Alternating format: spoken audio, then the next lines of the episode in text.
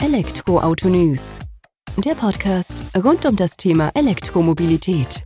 Mit aktuellen Entwicklungen, Diskussionen, Interviews und vielem mehr.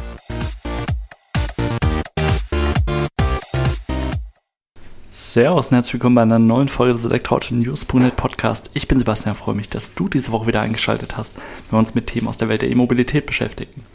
In der aktuellen Woche ist das nicht unbedingt so ganz der Fall. Diese Woche haben wir eher ein Thema aus der Zuliefererindustrie auf dem Schirm, die aber natürlich auch eine wichtige Rolle spielt dafür, dass wir überhaupt die Fahrzeuge vor die Tür bekommen.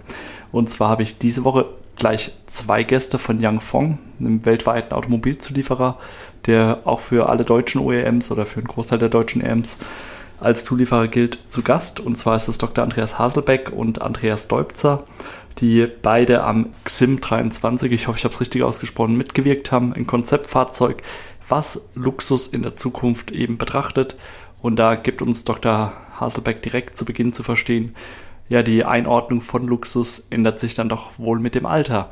Aber das sollen die zwei Experten selbst äh, zum Besten geben, auch was das Thema autonome Fahren dann eben für die Mobilität der Zukunft bedeutet.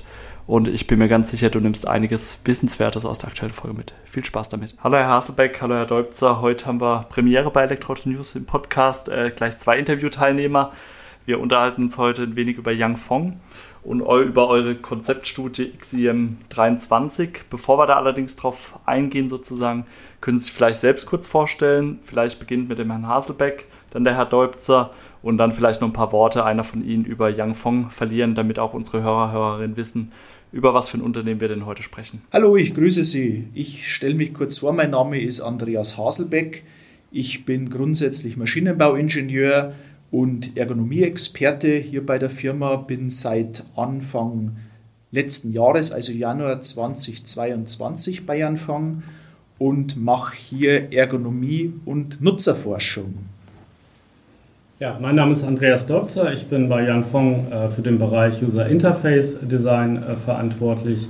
Wir sind Teil von einem größeren Design-Team, das sich auch mit Industriedesign, Farb- und Materialdesign und auch Konsumentenforschung beschäftigt, äh, wo auch der Herr Haselbeck Teil davon ist. Ähm, vielleicht ein paar Worte zu Jan Fang selbst. Wir sind ein weltweit führender Automobilzulieferer der sich auf die Bereiche Interior, Exterior, Sitze, Cockpit, Elektronik und auch passive Sicherheit fokussiert. Das Unternehmen beschäftigt äh, global ungefähr 67.000 Mitarbeiter an über 240 Standorten. Ähm, das technische Team von über 4.200 Experten ist in zehn Forschungs- und Entwicklungszentren und anderen regionalen Büros tätig. Wir verfügen äh, Kompetenzen äh, im Bereich Engineering, Softwareentwicklung, Design und auch Testvalidierung. Jan Fang ist auf Smart Cabin Konzepte und Leichtbautechnologien spezialisiert und unterstützt damit global fast alle Automobilhersteller. Ja, spannend. Vielen Dank erstmal für die Vorstellung Ihrer Person und auch äh, für die Kurzvorstellung von Yang Fong. Sozusagen, jetzt kommen wir heute zusammen nicht wegen eurer Fähigkeiten sozusagen im automobilen Interieur, im weitesten Sinne wahrscheinlich schon, sondern wollen uns eben über das Konzeptfahrzeug 23, ich hoffe, ich habe es richtig ausgesprochen, wenn nicht, darf mich gleich einer verbessern, äh, unterhalten. Das habt ihr jetzt ja entwickelt, um eben auch einen Ausblick auf eure Vision von einem ganzheitlichen Luxuserlebnis bei zukünftigen Mobilitätsanwendungen zu geben.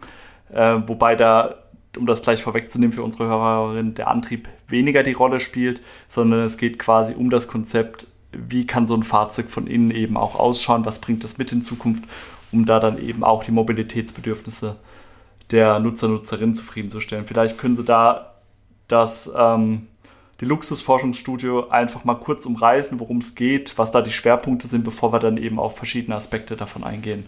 Das war, glaube ich, das Thema von dem Herrn Haselbeck. Genau, richtig.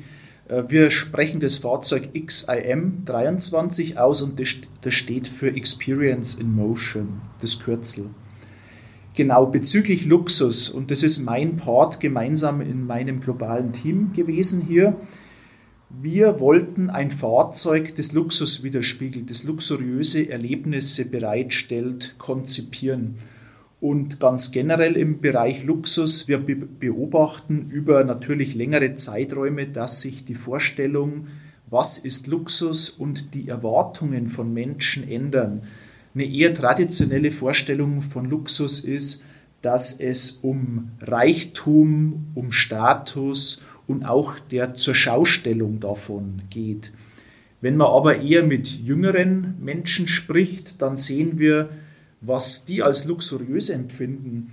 Das sind äh, soziale Erlebnisse, das ist Individualität und auch die Zurschaustellung, das Ausleben von Individualität. Wir sehen schon, dass äh, die jungen Menschen auch Exklusives wollen, aber damit weniger Aufmerksamkeit erzeugen wollen.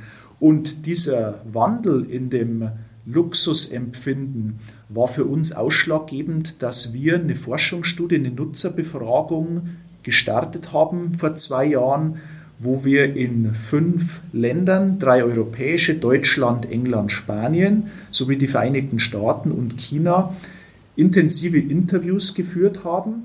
Und dabei haben wir über 200 Luxuserlebnisse uns berichten lassen in den Interviews, viel nachgefragt, um das zu verstehen und das dann mal für uns analysiert. Also was macht für diese Personen ein luxuriöses Erlebnis aus? Und wir haben fünf Aspekte oder Faktoren festgestellt, die da immer wieder vorgekommen sind. Das waren Service, Vereinfachung, Personalisierung, Komfort und Kontrolle. Ich will es mal ganz kurz auf alle fünf ein bisschen eingehen, was sich hinter diesen Begriffen versteckt. Sehr gerne. Wir haben bei Service festgestellt, es geht um eine zuvorkommende Behandlung oder Interaktion. Wir wünschen uns, dass Bedürfnisse vorhergesehen und erfüllt werden und wollen uns umsorgt und wertgeschätzt fühlen. Bei der Vereinfachung geht es darum, etwas mühelos handhaben zu können. Die Interaktionen sollen vereinfacht und reduziert sein und wir wollen einfach vom Alltag abschalten und uns entspannen können. Die Personalisierung bezieht das Verständnis über unsere Vorlieben und Präferenzen ein. Ähm, und wir wollen, wenn ein Produkt, eine Dienstleistung oder eine Marke das widerspiegelt und ansprechen kann, dann können wir dieser auch vertrauen, Kontrolle abgeben und entspannen. Beim Komfort geht es darum, dass wir zum Beispiel unser Zuhause erweitert fühlen, also wie wir es uns zu Hause eingerichtet haben und den Komfort, den wir dabei empfinden, so ein bisschen als einen persönlichen Kokon mitnehmen können. Wir wollen uns wohlfühlen und vom hektischen Alltag ein bisschen entfernen und abschalten können, um ein Erlebnis genießen zu können. Und bei der Kontrolle geht es darum, dass wir in der Lage sind, Kontrolle auszuüben, jetzt mal sprichwörtlich den Kurs, das Tempo bestimmen können, aber wenn wir uns sicher und vertraut fühlen, auch wieder diese Kontrolle an jemanden oder ein technisches System abgeben und bei Bedarf und Vorliebe auch wieder zurücknehmen, an uns ziehen können. Das sind also diese fünf verschiedenen Faktoren luxuriöse Erlebnisse, und es ist ganz spannend, dass wir festgestellt haben, bei all diesen luxuriösen Erlebnissen in der, in der Forschungsstudie kamen diese fünf Faktoren alle vor, aber in unterschiedlicher Ausprägung. Das bedeutet, nicht alle Teilnehmer hatten dasselbe Bedürfnis zum Beispiel an Service oder Komfort in der gleichen Ausprägung. Aber wir haben über all diese Interviews gesehen, dass diese fünf Faktoren schon ausgeprägt da sein müssen. Also wenn einer dieser Faktoren komplett verschwindet, dann wird ein Erlebnis nicht mehr als luxuriös empfunden. Und das ist jetzt ein Wissensschatz, eine Sammlung an Einblicken, die wir an unsere Design- und Ingenieurskollegen übergeben haben, um die für dieses Konzept Fahrzeug zu inspirieren, zu motivieren, das aufzugreifen und zu adressieren. Ja, sehr spannend. Vielen Dank, dass Sie da so ausführlich geantwortet haben. Jetzt ist für mich die Frage auch noch, weil Sie haben das ja jetzt weitergegeben, haben es wahrscheinlich damit beantwortet, der Ansatz hinter dem XIM, XIM 23, ich muss noch lernen, äh, war dann eben der, ich sag mal, dieses luxuriöse, äh, den Luxus der Zukunft in das Fahrzeug zu bringen.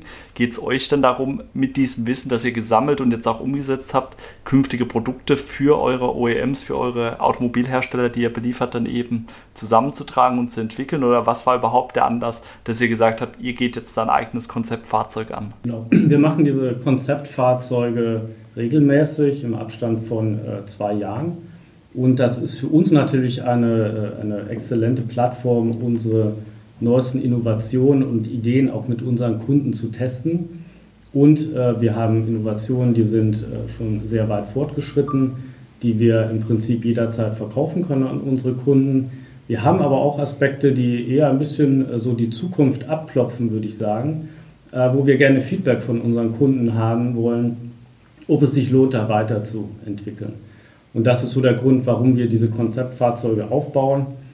Und wir haben im Großen und Ganzen extrem tolle ähm, tollen Austausch mit unseren Kunden, mit sehr viel Interesse und sehr viel Feedback. Das heißt, Entwicklungen, die ihr dann tatsächlich da auch in dem Konzeptfahrzeug oder in vorherigen Konzeptfahrzeugen umgesetzt habt, umgesetzt, umsetzen werdet sozusagen, die können dann auch, wie sagen wir, in einer späteren Ausbaustufe vielleicht tatsächlich in Serienfahrzeuge von Herstellern einfließen.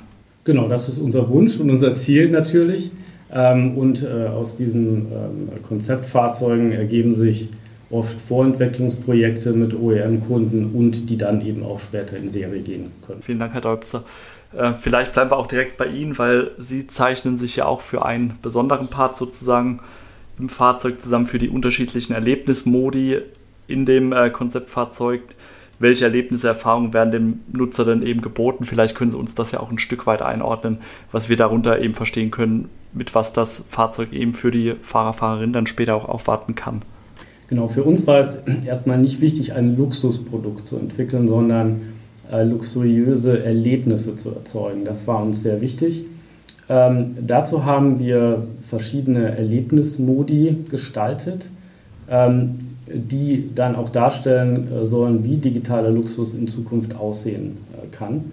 Und jetzt auch für meinen Bereich User Interface Design, auch wie unterschiedlich Nutzer äh, in diesen Experience-Modi äh, mit dem Fahrzeug interagieren. Und wir haben vier Modi äh, entwickelt. Das ist der Cal Mode, der Rich Mode, der Rich Mode Plus und der Immersive Mode. Und die muss ich wahrscheinlich etwas genauer erklären, weil sich sonst wahrscheinlich keiner was drunter vorstellen kann. Wäre gut. genau. Dann würde ich mal mit dem Cal Mode oder entspannungsruhigen Mode anfangen. Ähm, in diesem Modus haben wir nur ein sehr minimales User Interface. Das Fahrzeug soll dem Nutzer einen perfekten Service und Einfachheit äh, bieten oder auch damit überzeugen. Ähm, wie wir ja schon gelernt haben von Herrn Haselbeck, ist Service und Einfachheit sind zwei wichtige Aspekte, sich luxuriös im Fahrzeug zu fühlen. Ähm, die Idee ist hier, dass das Fahrzeug den Nutzer und auch seine Vorlieben kennt. Das heißt zum Beispiel Sitze, Kopfstützen, aber auch das Lenkrad werden automatisch so eingestellt, äh, wie das äh, von, aus Komfort- und Sicherheitsaspekten am besten zum jeweiligen Nutzer passt. Und auch zum Beispiel unser digitaler Assistent Jan begrüßt den Fahrer persönlich mit seinem Namen.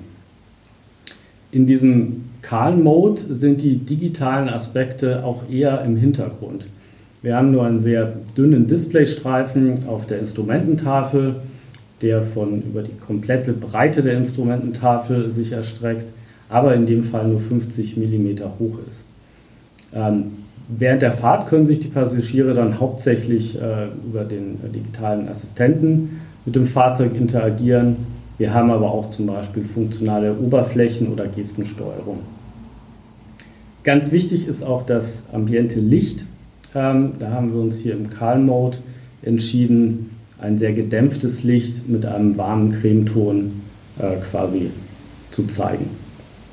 Das wäre dann der Calm Mode da würde ich mal ganz kurz einhaken. Also wir haben den Ruhemodus sozusagen, haben Sie jetzt ja erläutert, was uns da erwartet, sozusagen vom Sitzen, vom Display, vom Licht, das ja eine wichtige, relevante Rolle spielt, wie Sie mitgeteilt haben. Bedeutet das bloß zur Einordnung, auch wenn der Antrieb oder die Steuerung erstmal eine untergeordnete Rolle spielt, ist der Gedanke dahinter, dass der Nutzer dann selbst fährt in diesem Ruhemodus oder dass es das Fahrzeug eher autonom tatsächlich auch unterwegs wäre? Das ist ein sehr guter Punkt und genau das hätte ich auch erwähnen sollen. Im Cal-Mode fahren wir selbst. Ähm, trotzdem äh, ist die Fahraufgabe ist ja sehr wichtig. Wir wollen aber trotzdem eine Interaktion mit dem Fahrzeug ermöglichen oder die ist ja auch notwendig. Wir wollen sie nur in einer sehr dezenten Art und Weise darstellen. Ähm, nicht um zu sagen, der, der, der Nutzer wäre überfordert, aber es gibt eben verschiedene Möglichkeiten, sehr einfache User Interfaces zu gestalten oder komplexere User Interfaces die dann auch mehr Kontrolle erlauben. Und das wäre dann auch der Übergang zum Rich Mode. ähm, wenn sich der Fahrer entscheidet, im Rich Mode äh, zu fahren, verändert sich der Innenraum sehr dramatisch, würde ich sagen. Die Displays fahren weiter heraus, von 50 mm auf 100 mm. Aber auch die Grafiken ähm, auf den Displays werden opulenter, farbiger. Das ambiente Licht passt sich auch an, wird sehr viel intensiver. Und äh, jetzt hat der, der User den Zugriff auf ein, ähm, ich würde mal sagen, komplettes User Interface, wie wir das heute in Fahrzeugen kennen. Wir haben zusätzliche äh, Funktionen und können auch zusätzlich mit weiteren äh, Interaktionsmöglichkeiten interagieren. Ein äh, Drehdrücksteller fährt aus in der, in der Mittelkonsole ähm, und wir können auch mit dem Lenkrad, dem User Interface, äh, interagieren. Aber auch in diesem Rich Mode, Rich Mode Plus, ähm, den Sie ja auch genannt hatten, bin ich immer noch als Fahrer aktiv kriege jetzt quasi aber nur ein Stück weit mehr Unterstützung, Steuerungsmöglichkeiten noch beiseite gestellt, wie es ähm, im Car-Modus der Fall war. Genau, im Bridge-Mode fahren wir auch weiterhin selbst. Ähm, das Ziel ist hier, dass die, äh, die, die Nutzer mehr Kontrolle übernehmen können und auch äh, Funktionen personalisieren können. Also Kontrolle und Personalisierung sind ja auch zwei sehr wichtige Aspekte, sich luxuriös, äh, luxuriös zu, viel, äh, zu fühlen. Ähm, und dafür können wir das User Interface ähm, individuell an den User anpassen. Wir zeigen da vier beispielhafte Konfigurationen, ähm, die darstellen, was für ein User Interface hätte ich vielleicht gerne, wenn ich einen Ausflug mache oder wenn ich wandern gehe, wenn ich eine Stadtfahrt mache oder auf dem Weg zur Arbeit. Ja, sehr spannend. Und ähm, jetzt haben wir quasi den Calm und den Rich-Modus ähm, abgefrühstückt, in Anführungsstrichen, äh, die wir hatten. Sie hat noch einen vierten Modi genannt, ähm, Modus, äh, der auch zum Tragen kommt. Der geht jetzt aber dann meines Wissens nach schon mehr in diese autonome Richtung, wo ich dann eher Mitfahrer bin, anstatt selbst äh, fahrend unterwegs zu sein. Genau, wir haben den äh, Rich Plus Mode, also haben wir das genannt. Ähm, das ist dann der, der, ähm, der, Teil, wo wir wirklich automatisiert fahren. Wir haben da an, an Level 4 gedacht. Und äh, um da hinzukommen, haben wir erstmal eine schrittweise Übergabe der Fahraufgabe vom Fahrer zum Auto, ähm, um dann auch in diesen Genuss zu kommen, sich äh, chauffieren zu lassen quasi. Und in dem Fall fährt das Display noch weiter aus. Also wir waren ja bei 100 mm, jetzt fahren wir das Display auf 200 mm aus. Und da der Fahrer oder die, die Passagiere ja eigentlich nichts mehr tun müssen, können sie sich jetzt auf Entertainment oder auch äh, Spaßfunktionen äh, konzentrieren. Ich muss nicht mehr auf die Straße gucken können, deswegen kann ich auch das Display so weit ausfahren, können also Videos schauen, können Karaoke singen zum Beispiel. Oder auch mit Kameras, die wir im Auto verbaut haben, Bilder von uns als Reisegruppe quasi aufnehmen und die dann mit Freunden über Social Media zum Beispiel teilen. Ja, sehr spannend, aber äh, ich sag mal, ihr bietet wahrscheinlich diesen Ausbau oder die verschiedenen Modi den OEMs in Stufen an sozusagen. Ich sag mal, die Stufe Calm und Rich Mode, also der normale, könnte ich mir jetzt vorstellen, dass man das heute schon umsetzen kann. Beim Rich Plus äh, sind wir ja alleine schon beschränkt durch die äh, Regulierung im Bereich autonomes Fahren. Genau, da sind wir natürlich wie alle anderen Zulieferer und auch OEMs auf die Gesetzgebung angewiesen, äh, die uns diese Möglichkeiten äh, zu, zu erlauben in der Zukunft. Ähm, da wir aber mit den Konzeptfahrzeugen in die Zukunft äh, schauen, ähm, gehen wir davon aus, dass das äh, möglich sein wird in einem absehbaren Zeitraum. Und für uns ist es wichtig, auch unsere äh, Produktangebote schon jetzt quasi darauf ähm, vorzubereiten. Und in diesem Rich Plus Mode, wie wir äh, gesagt haben, ähm, stehen dann eben wieder andere Aspekte des, äh, des wahrgenommenen Luxus im Vordergrund. Das ist jetzt zum Beispiel Service. Ähm, das Auto fährt für mich, aber auch Kontrolle, aber in dem Zusammenhang diese Kontrolle abzugeben. Ähm, Im, Rich, äh, Im normalen Rich Mode habe ich selbst die Kontrolle. Im Rich Plus Mode kann ich sie abgeben an das Fahrzeug, da ich mich in einem, ich sag mal, vertrauenswürdigen Umfeld äh, des XAM 23 befinde. Damit kann ich dann auch Kontrolle quasi loslassen. Sehr schön, jetzt haben wir das verstanden. Gab es jetzt noch einen vierten Modus oder hatte ich das jetzt falsch aufgeschnappt? Nein, es gibt sogar noch einen vierten äh, Modus und das ist der, wie wir ihn nennen, ähm, Immersive Mode. Und das ist interessant, wir fahren weiterhin autonom, Aber der Nutzer muss gar nicht mehr mit dem Fahrzeug interagieren und kann komplett äh, sich äh, jegliche Kontrolle quasi abgeben. Ähm, was wir uns da ausgedacht haben, ist ein äh, quasi multisensorisches Erlebnis. Wir wollen also möglichst viele Sinne ähm, der Nutzer ansprechen. Zum Beispiel visuell werden die Displays nicht mehr mit Funktionen bespielt, sondern wir zeigen einfach eine entspannende Wolkenanimation. Auch das ambiente Licht passt sich an. Wir haben zusätzlich eine Projektion im Dachhimmel, die quasi auch eine entspannende Animation zeigt.